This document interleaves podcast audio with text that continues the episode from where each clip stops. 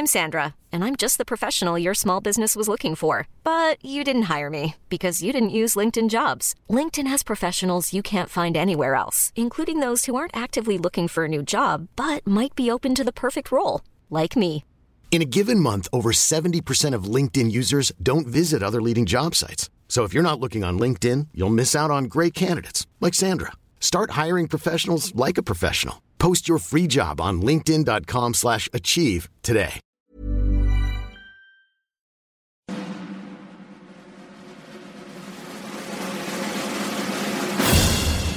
Il y a un fait que je mentionne trop peu souvent en vue de ce que ça m'a coûté, j'ai vécu à Londres. Ouais, mais en vrai j'y étais surtout très seul, très surstimulé, mais aussi émerveillé par des comédies musicales. Alors oui, pour moi, vendre des chips, du vin et des chocolats dans la salle à l'entracte, c'est pas tellement ma conception du théâtre, surtout que je râle déjà dans les cinémas quand Marie-Claude caresse pendant 6 ans son paquet de chips au vinaigre, c'est pas pour l'applaudir des deux pieds quand elle relève le même exploit dans un théâtre. Donc oui, les comédies musicales, ça correspond sûrement au stade le plus abouti du capitalisme dans les salles de spectacle, c'est rentable, on peut faire des goodies, on peut y retourner plein de fois, bref, c'est une machine à fric. Pour avoir été à Broadway à New York, parce que oui, je suis une star, je peux vous garantir que grosso merdo, les productions et les logiques sont les mêmes à Londres dans le West End. C'est-à-dire que vous demandez l'heure à un performeur, une performeuse, et bah c'est des machines de guerre, elles vous lâcheront leur meilleur Ave Maria en triple salto, et pendant ce temps-là, en France, nos Nepo Babies locaux soupirent des monologues, dans cette voix de souffle typique des gens nés dans le 8e arrondissement. Ça va, ça va, je rigole, c'est pas grave d'avoir un papa producteur. Pour ce mois d'octobre, le théâtre de Châtelet accueille une production américaine de West Side Story et thank God ce n'est pas une adaptation française au rabais parce que l'Upper West Side ça marche pas dans l'Ariège. Et comme je suis une star, eh ben j'étais à l'avant-première. Et comme vous n'y étiez pas, eh ben je vous raconte. Et si vous ne savez pas, et ben je suis Mathis Grosso, je suis journaliste culture, je crée du contenu sur les internets mondiaux, sur le théâtre et je râle quelquefois. Bon, souvent. Bon ok, c'est la ligne édito, vous m'avez saoulé, allez, générique.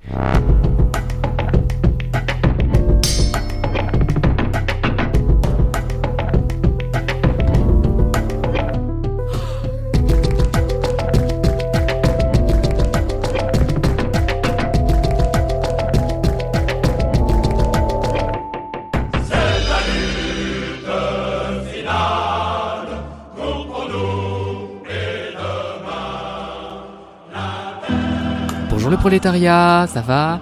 Est-ce qu'on n'aurait pas besoin de se vider la tête en lâchant un demi-smic dans un musical qu'on a vu 13 fois au cinéma? Eh ben si West Side Story débarque à Paris jusqu'au 31 décembre. West Side Story, c'est juste Stephen Sondheim, Leonard Bernstein et Jerome Robbins, aka les pointures du musical, qui se réunissent pour une énième réécriture de Roméo et Juliette. Oui, alors cette fois l'adversité c'est pas celle de deux familles, hein, mais c'est celle de deux groupes sociaux. Des Américains bien blancs mais aussi bien précaires d'un côté, et puis bah, des Portoricains bien précaires aussi, peut-être même un peu plus, et surtout bien moins blancs. Alors je sais pas pourquoi je raconte ça des Français, hein, parce que pour nous, euh, la couleur de peau c'est tellement pas un sujet, on voit pas les couleurs. hein. Hmm.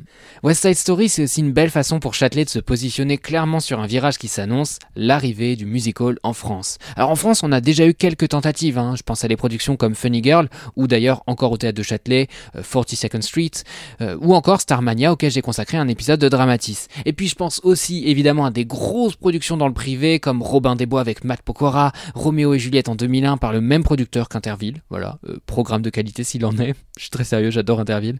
Mais on a aussi eu des grosses tournées de Dovatia, donc Le Roi Soleil, Mozart l'Opéra Rock, 1789 Les Amants de la Bastille, et Albert Cohen, qui a longtemps été le collaborateur de Dovatia, a fait euh, bah, Mistinguett, Reine des Allées Folles, ou encore Le Rouge et le Noir. Voilà, je vous en cite plein pour que vous vous rendiez compte. En fait, euh, bah, on n'en est pas à notre coup d'essai. Et paradoxalement, personne ne parle d'un West End français comme on le fait pour Londres ou New York. Là-bas, le succès des productions se mesure en années d'exploitation. Je pense à Wicked, je pense à Hamilton, je pense à Marine... Je pense à Mamma Mia. J'allais dire Marine Le Pen. Marine Le Pen, le musical. Je refoulerai les gens à la frontière. Ah putain. Donc voilà, Wicked Hamilton, Mamma Mia font figure de classique outre-Manche et outre-Atlantique. Alors est-ce que nous aussi on a un public pour que des super productions investissent le Mogador des années durant comme le fait le Roi Lion? Eh ben je sais pas, en cause en fait on a plusieurs problèmes. Est-ce qu'on a suffisamment de gens formés en France, hein, des machines de guerre locales pour tenir la route comme le fait par exemple une Patti Lupone? Des gens qui vous laissent penser que lâcher 6 minutes de belting à la portée du premier crétin venu? Parce qu'en vrai on a quelques écoles de musical qui émergent en France hein, pour former les gens au jeu, au chant, à la danse, au charisme, au succès, enfin RuPaul Drag Race quoi.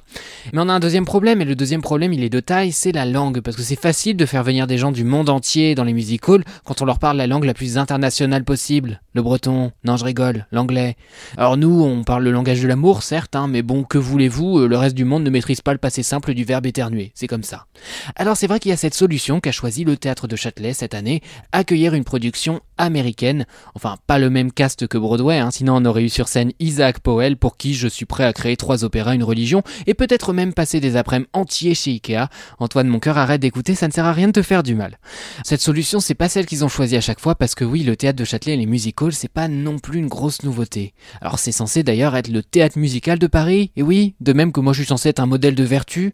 Enfin, euh, voilà, les inscriptions sur mon écharpe, elles sont un peu moins visibles depuis que l'équivalent de la 86 m'est passé dessus, mais enfin bon. Un théâtre musical donc. Théâtre de Châtelet, théâtre musical, c'est vrai, on se demande de quoi je parle. Et bah c'est le moment historique de la chronique. Et c'est le moment de constater que dans mon texte, j'avais prévu de chanter à ce moment-là, chose que je ne ferai absolument pas parce que je n'assume pas du tout ma blague et que je me cringe tout seul.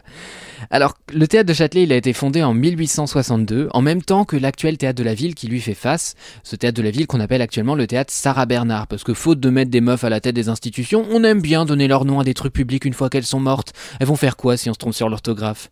En vrai, je blague, hein, c'est cool comme initiative, surtout que Sarah Bernard, elle a été longtemps à la tête du théâtre de la ville, qui s'appelait du coup euh, pas le théâtre de la ville, je sais pas, ça a changé beaucoup de noms, c'est compliqué. Et donc en face, on a l'immuable théâtre de Châtelet où se sont joués plein de types de productions, notamment musicales, opéra, opérette, apéro, féerie et même des pièces. D'ailleurs, brièvement, le théâtre a été renommé Opéra Populaire. Ah oui. Ah puis brièvement d'ailleurs il a déposé le bilan en 1979, avant de devenir l'année suivante le théâtre musical de Paris.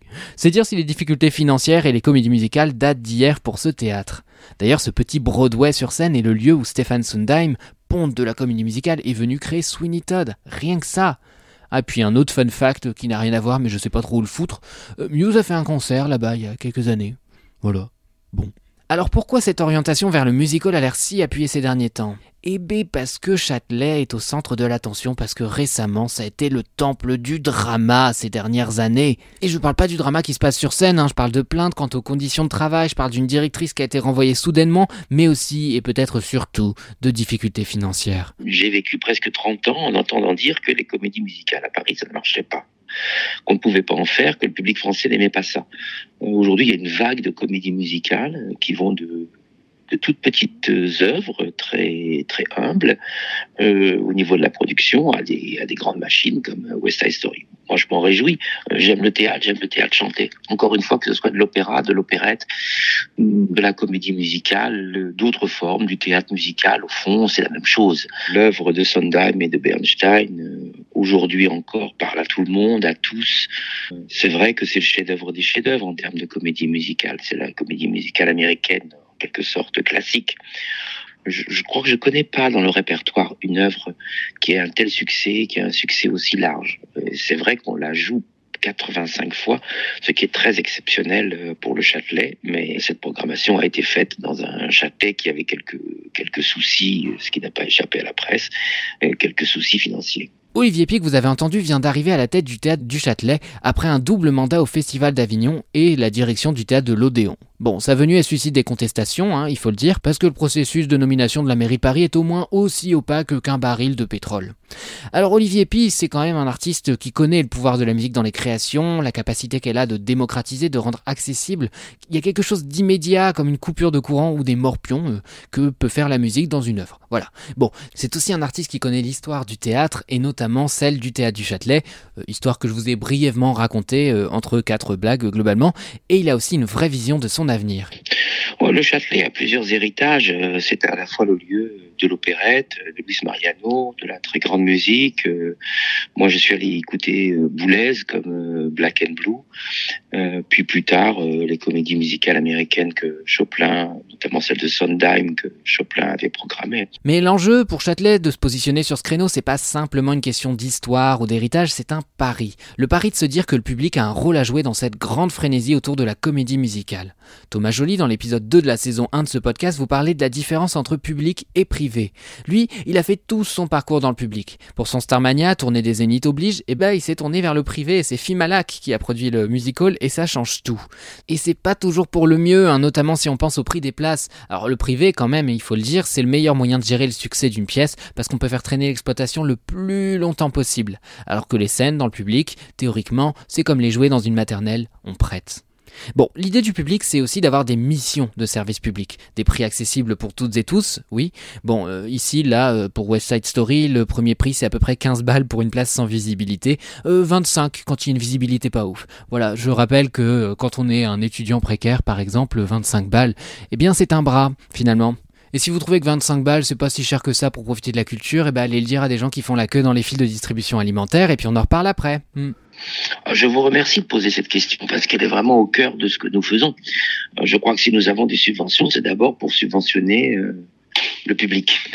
Euh, le fait qu'on soit sold out, c'est plutôt une garantie de démocratisation culturelle parce que quand on vend 85 fois 1800 places, on se dit que c'est plus de l'entre-soi. Euh, mais pour les années à venir, euh, nous y veillons beaucoup euh, avec mes équipes, essayer de maintenir des places qui ne soient pas chères, d'avoir toujours des tarifs étudiants, des tarifs de dernière minute qui soient vraiment très bas, dans, aussi dans les meilleures catégories. C'est évidemment le centre de notre travail.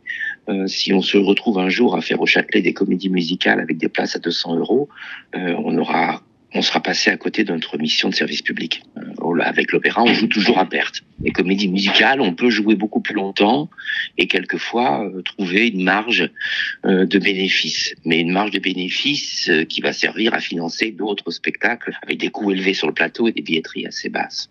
Donc c'est un équilibre général qu'il faut trouver dans une programmation, dans une saison, pour qu'on continue à faire du service public de la culture et à faire que personne ne se sente exclu.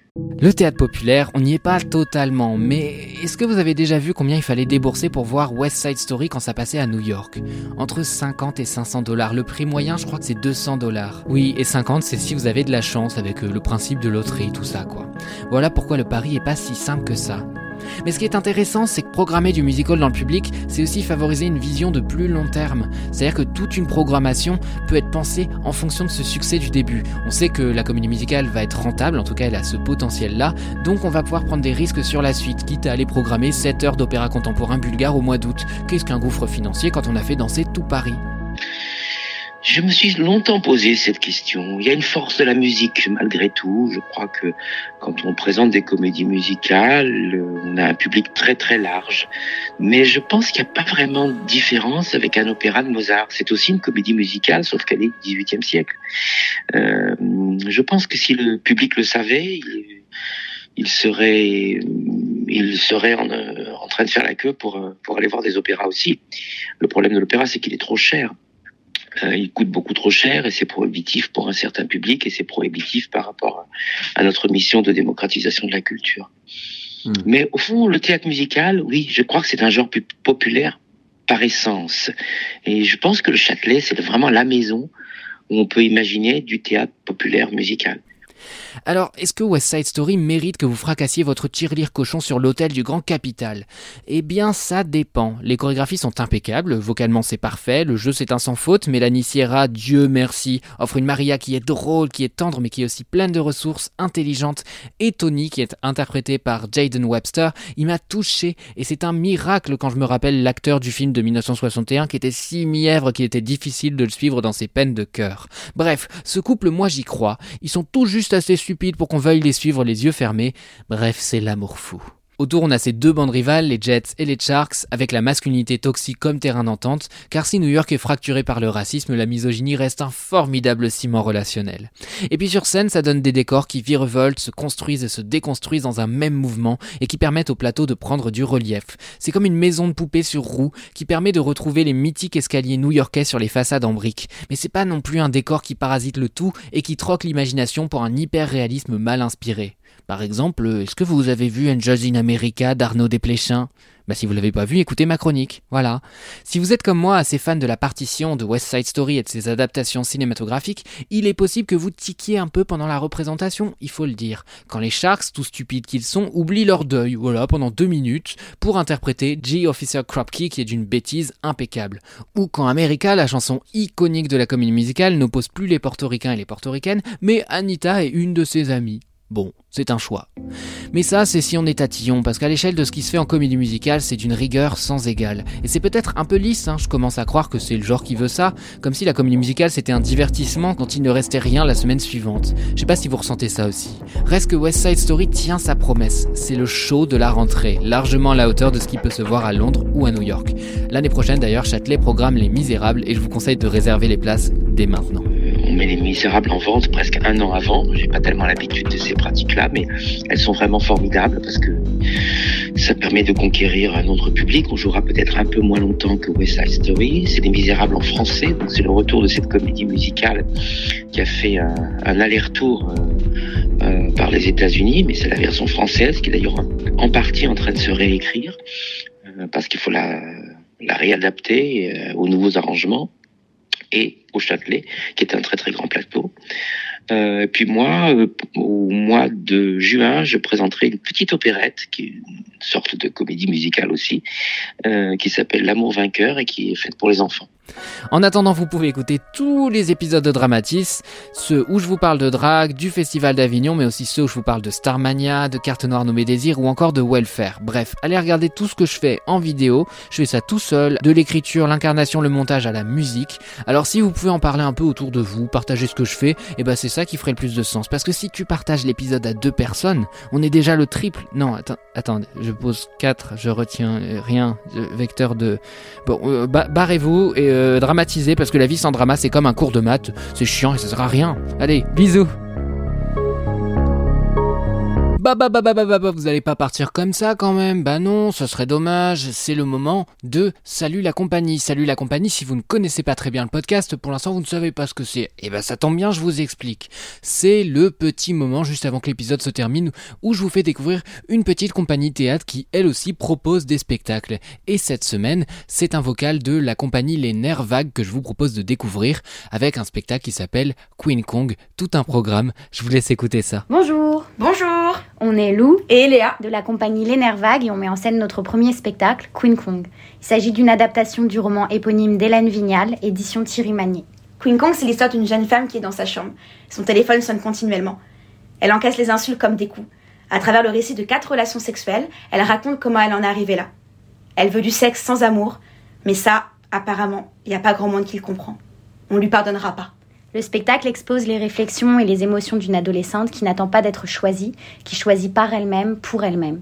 Queen Kong s'adresse à un public à partir de 13 ans pour proposer un pan de réflexion autour de la liberté sexuelle, émotionnelle, psychologique des adolescents, adolescentes et des plus grands, grandes, autour des agressions, de la masculinité, de la parentalité, de la collectivité et surtout de la force des femmes. On joue du 9 novembre au 29 décembre, tous les jeudis et tous les vendredis, au théâtre La Croisée des Chemins à Paris. Toutes nos actus sont sur Instagram, accompagner les nerfs vagues. Merci Merci vous pouvez retrouver le contact Instagram de la compagnie dans la description de cet épisode. Et puis bah pour le prochain épisode, on se retrouve euh, potentiellement dans 8 mois. Je n'ai plus aucune régularité. Voilà, démerdez-vous. Je vous fais des bisous, prenez soin de vous. Salut